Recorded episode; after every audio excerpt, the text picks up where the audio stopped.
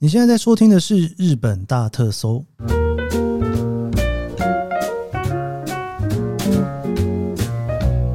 欢迎收听日本大特搜。今天是二零二三年令和五年的四月十号，星期一。哇，我跟大家说，今天真的是我在录音的当下，这个算是睽违几天呐？应该有睽违到二十天左右没有录音。我现在对着麦克风说话的时候，有一种很害羞的感觉哦，就觉得说，对耶，录音这件事情真的很久很久没有做了。不知道过去这两三个礼拜，大家觉得节目怎么样呢？我今天在录音之前啊，前两天我还特地听了一下我自己的最后几集的节目，哦，像是那个山景花园啦，就觉得说，哇，对。原来我的节目是这样子的感觉，已经二十天没有录音了。为了要把这个感觉抓回来，才有办法好好的录音跟大家分享哦。我这一次旅行啊，算是我疫情之后的第一趟旅行，真的非常非常的开心。很久没有旅行了，那出去的这两个多礼拜哦，其实刚刚好啦，就是东京的樱花季。好多人都问我说，我在那个樱花季之前介绍了这么多樱花，结果。樱花季完全就没有参与到，因为我整个樱花季呢，基本上都在东南亚度过了。前一天其实我有跑去新宿的花园神社拍了一下樱花。诶，对了，那张照片一直都还没有 PO 出来哦，应该会在脸书上 IG 分享一下那一张照片哦。之后我就出国了。那离开日本之后呢，终于又在前两天啊，我就又回到日本来哦。日本大特搜的整个节目备档全部要结束了，所以我就赶快呢又来补了。我总不能开天窗嘛，对不对？出去玩都没开天窗，结果回来开天窗，这也太扯了哈！赶快就来回来录了这个节目哈。我真的是很多非常多，就是出去旅行的感想，想要跟大家分享。不过因为你知道，我不是去日本，我是去了东南亚，所以如果在这边一直讲这个出去玩的那种感觉啦，哈，或者是很久没有去躺在那个度假饭店里面爽的那种心情。好像有点跟这个节目的旨意有些不合，所以我自己有稍微想了一下哈，我应该会在之后礼拜六、礼拜天哦，就是因为我现在日本大特搜是周一到周五的周间日更嘛，那我也不想要去动到这个礼拜一到礼拜五的时间，我希望大家每天上班的时候呢，还是可以去听一些日本的东西哈。但是呢，如果你很想要去听一些跟日本无关的，就是关于我的事情啊，出去玩的一些心得啦、心情哈，或者是有一些其他要分享的，我应该会在之后呢，会在周末的时候开一个所谓的像是特别篇或者是番外篇的方式，来跟大家聊一些跟日本一点点关系都没有的事情。好啦，不知道大家今天听到我的声音有没有跟上个礼拜听起来不太一样呢？我自己也分不出来，但是呢，真的是回违了二十天吧，哦，就两个礼拜多的时间没有录音，应该是有一点点小差异才对吧？好，这一段期间呢，有非常多人的留言哦，我觉得应该是要一个一个稍微跟大家聊一下。不过真的是今天念不完了，今天如果念下去的话呢，这个整集我都在念 Q&A 了哈，我不希望这样哦，我还是希望呢，无论如何哦，我今天跟大家准备的东西还是可以正常的进行哦，所以。我应该会在这一个礼拜跟下个礼拜哈，陆陆续续把大家的留言分享出来哦。也谢谢大家对这节目的支持。我人不在日本，日本大特搜依然是流量非常好，大家还是固定的收听，真的是非常谢谢大家。好，那我就赶快来进行一下 Q&A 的部分哈。呃，My Water 零八零六节目好棒，研究生声音好听，节奏舒服，听节目有一种神游日本的感觉，很棒。谢谢谢谢谢谢你陪我神游日本，即便我不在日本，你也在神游哈。米杰斯特神奇的东京巨蛋，一五年首度朝圣了东京巨蛋，看到了彦九郎率队击败宇宙巨人。今天听完，居然有天然温泉，最让人惊讶。持续期待铁道主题的更新，谢谢研究生。对，我跟你讲，东京巨蛋旁边那个温泉，如果有机会一定要去泡一下。我觉得以在东京市区泡温泉来讲，尤其大江户温泉物语现在没有了嘛，吼，所以那个天然温泉应该算是很不错的啦，而且也算是有点历史了，吼，应该有个十几二十几年有了，位置很好，风景也不错。如果有兴趣的话，吼，可以去好好的泡一下温泉，然后再来 S A U V I A T，我我有点不太会念 Soviet 嘛，吼。可以聊聊日本人的几点活动吗？谢谢研究生带来这么有趣的节目，从以前点数里程文章就开始追踪你到现在了。二零一九年也有去国家戏剧院的演讲，一直很羡慕你有那么多精彩的历程，不知道可不可以许愿一下，想听研究生对于日本点数计划、D Point、乐天、碰打等的心得。去日本结账时，好像都会被问要不要几点。日本消费几点的文章分享网络上比较少，或是资料很旧。研究生有推荐的几点活动吗？谢谢你。哇，真的是谢谢你！二零一九年的国家戏剧院的演讲，不知道有多少人有来诶。哇，那个真的是一个我至今难忘的场合啊！因为那是我第一次算是跟算是粉丝见面会吗？哦，就是跟网络上的一些粉丝见面的第一个活动哦。我还记得那时候国家戏剧院邀我去分享旅游啦，基本上呢，就是他会负责所有的宣传，我只要准备好哦我的资料去就好了哈。那原本呢，他是设定要在交谊厅办。有一天就忽然丢我讯息说，你要不要在粉砖上面分享一下这个讯息哦，看看你的粉丝有没有要来听。我说，诶，好啊，反正我从来没有办过这样的活动在台湾哦，我就分享了出去。然后那一天我真的是非常感谢大家，诶，真的是我分享出去之后几个小时就是整个大爆满。但是因为原本两厅院根本就没有去预期到会有这么大量的 DDoS 冲进来哦。那因为实在是报名人数太多了，所以他就临时呢就改成哦，在戏剧院的大厅办演讲，真的是一个对我来讲算是一个非常特别的演讲哦。不知道如果第一次办旅游讲座办在国家戏剧院的大厅，是不是会有一种回不去的感觉呢？那一天其实我非常的紧张，真的很紧张，因为很安静，然后你知道那种整个挑高三层楼高、富丽堂皇的地方，然后开旅游讲座。算是我真的人生中非常特别的经验了哈。那日本点数的部分呢，我会找机会稍微聊一下哦，但是可能不会是，我会想一下要怎么讲哦，因为毕竟大家没有住在日本啊。那日本的点数呢，要怎么样才能够让大家听了觉得有趣哈？这个我可能要稍微规划一下，看怎么做比较好。好，那最后一则留言哈，A D 一九八八八零二二，很棒，很棒的分享。输出自己时候也要记得适时休息哦。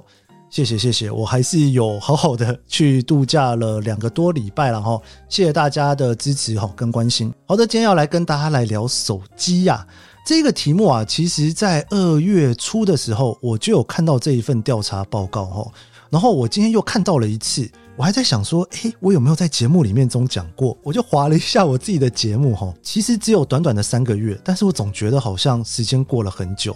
日更真的是一个非常奇妙的感觉，不知道大家每天听我节目有没有觉得好像认识我很久的样子？哦，虽然我在脸书上面已经经营了十年，但是脸书也没日更嘛，对不对？但是 Podcast 日更，哦，这个我自己都搞不清楚这题目有没有讲过了啦。那这一则我觉得非常有趣的地方呢，因为他在讨论说，就是你用左手拿手机还右手拿手机，你知道这个问题我真的是从来没有想过哦。然后呢，他发现了一个很有趣的现象，就是呢，日本人最多的是用左手拿手机，然后右手去滑手机。结果居然呐、啊，只有日本人是这么做的哦，其他国家的人的习惯这个都不是主流哦。我觉得这个报告一定要跟大家分享一下。不知道大家手机是用左手还是右手拿呢？然后滑手机又是怎么滑的呢？我们今天就来聊一聊日本人怎么拿手机吧。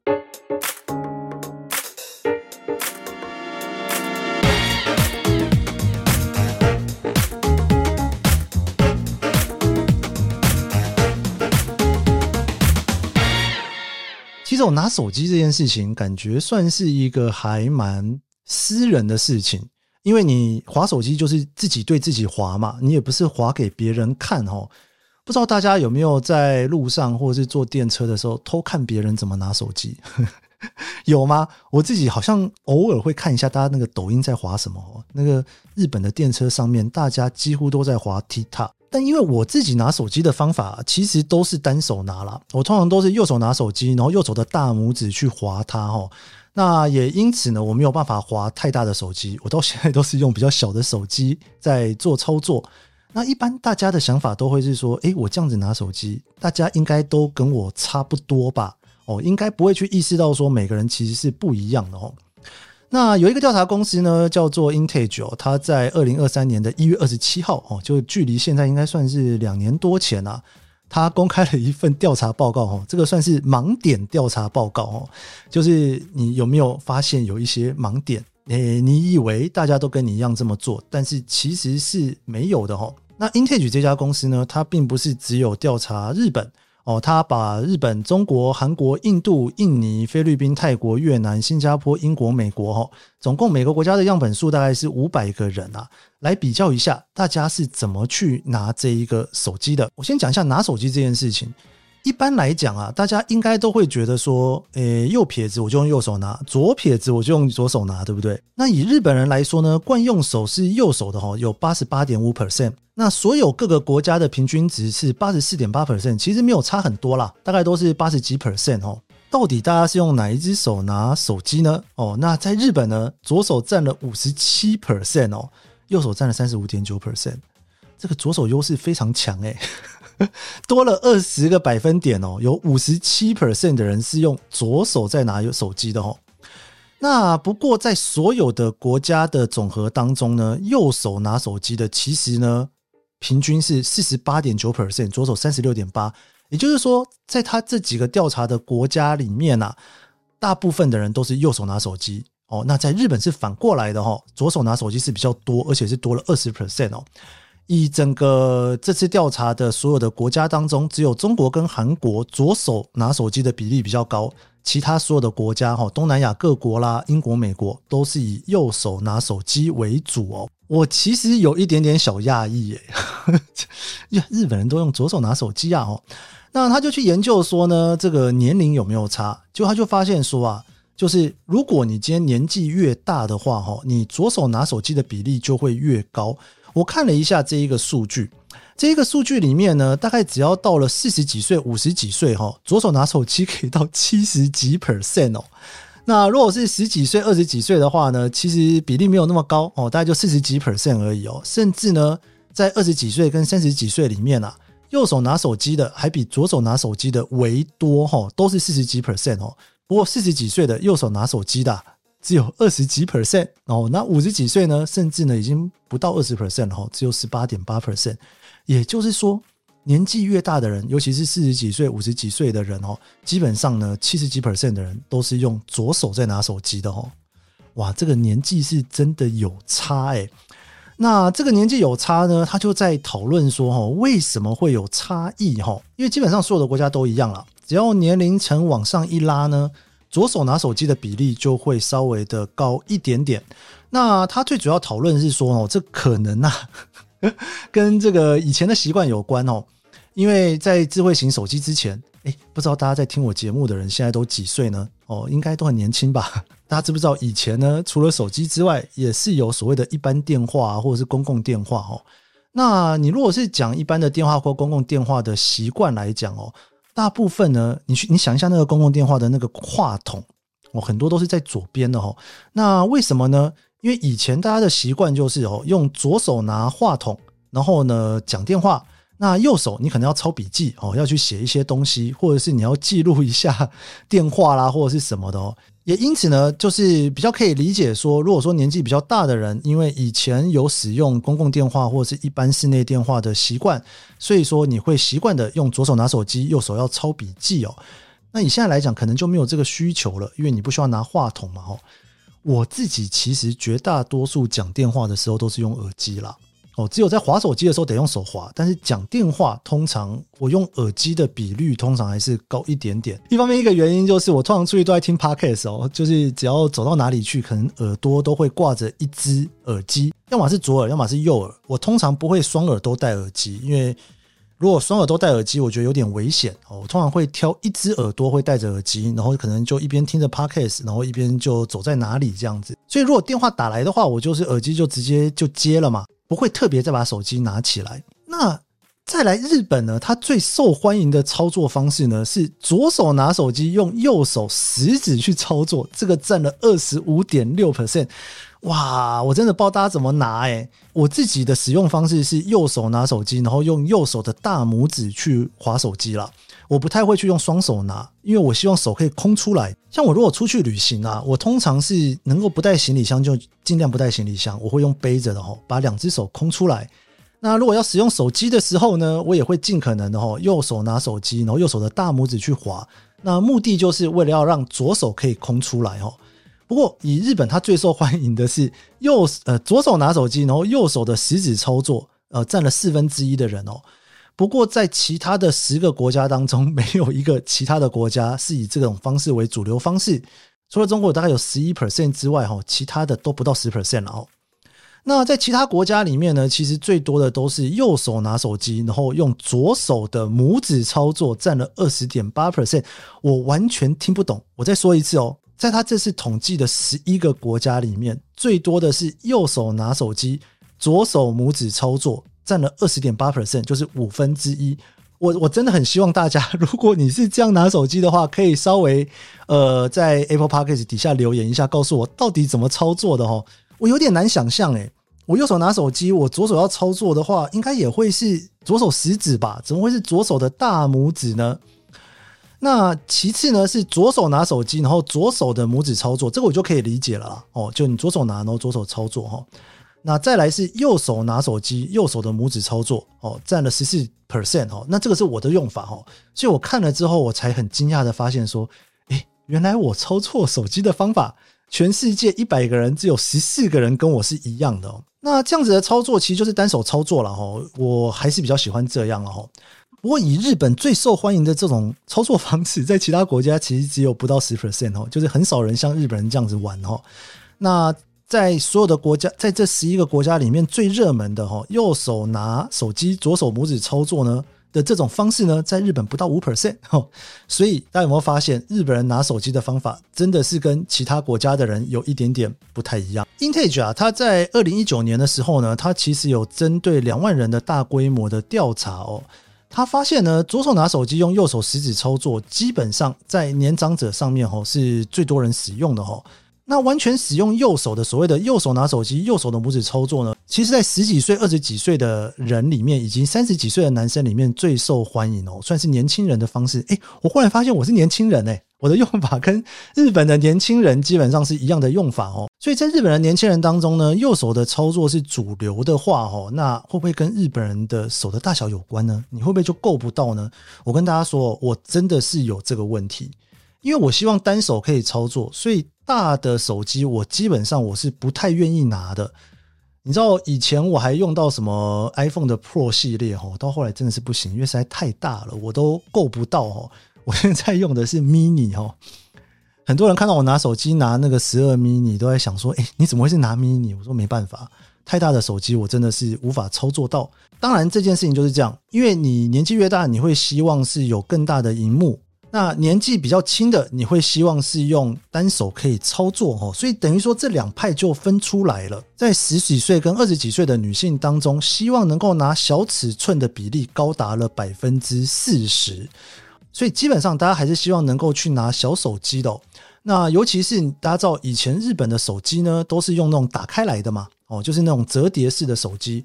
所以以前年轻人可能就会拿那种折叠式的手机哦。iPhone 有一个系列叫做 S 一系列哦，就是荧幕比较小，然后呢大概就是比较轻啦。那基本上在 S 一在日本算是卖的蛮好的，所以我觉得应该是有相关的哦。就是年轻人想要拿小手机，然后年纪比较大的人喜欢拿比较大的荧幕的手机。我看了一下这个报告的数据哦，这个是二零二零年二月 AMD 研究所他做的一个小研究哦。那这大概男生四十几岁到六十几岁哦，女生五十几岁六十几岁呢，他们的需求里面呢、啊，有三十几 percent 的人希望这个手机里面荧幕越大越好哈。在年轻人里面呢，在女生的十几岁跟二十几岁的族群里面哦，有四十 percent 的人希望说，哎，手机能够越小越好，希望能够一只手就可以处理它。真的，手机这件事情真的好难呐！你希望荧幕大，又希望单手能够完成，那这两个基本上是一个蛮冲突的需求。不知道大家在买手机的时候是怎么选择的呢？我自己为什么看到这篇报告特别的觉得有趣的原因，是因为我真的是有点小惊讶。第一个就是，诶，日本人的主流居然是左手拿手机，然后用右手的食指去划手机。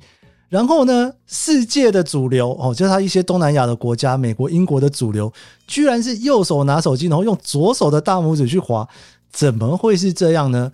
哎，不知道大家都怎么拿手机的？欢迎大家可以在 Podcast 底下的留言告诉我哈，我非常的想知道。好了，我们这一集的日本大特搜就到这边了。下次大家来日本的时候，可以观察一下旁边的日本人是怎么拿手机在操作的喽。喜欢这期节目，别忘了帮我按下五星好评。真的，每天 Apple Podcast 都可以按一次五星好评。如果你是在别的平台的话，也可以追踪帮我按个爱心。也欢迎你推荐给你身边喜欢日本的朋友，一起来收听日本大特搜。那么我们就明天见喽，拜拜。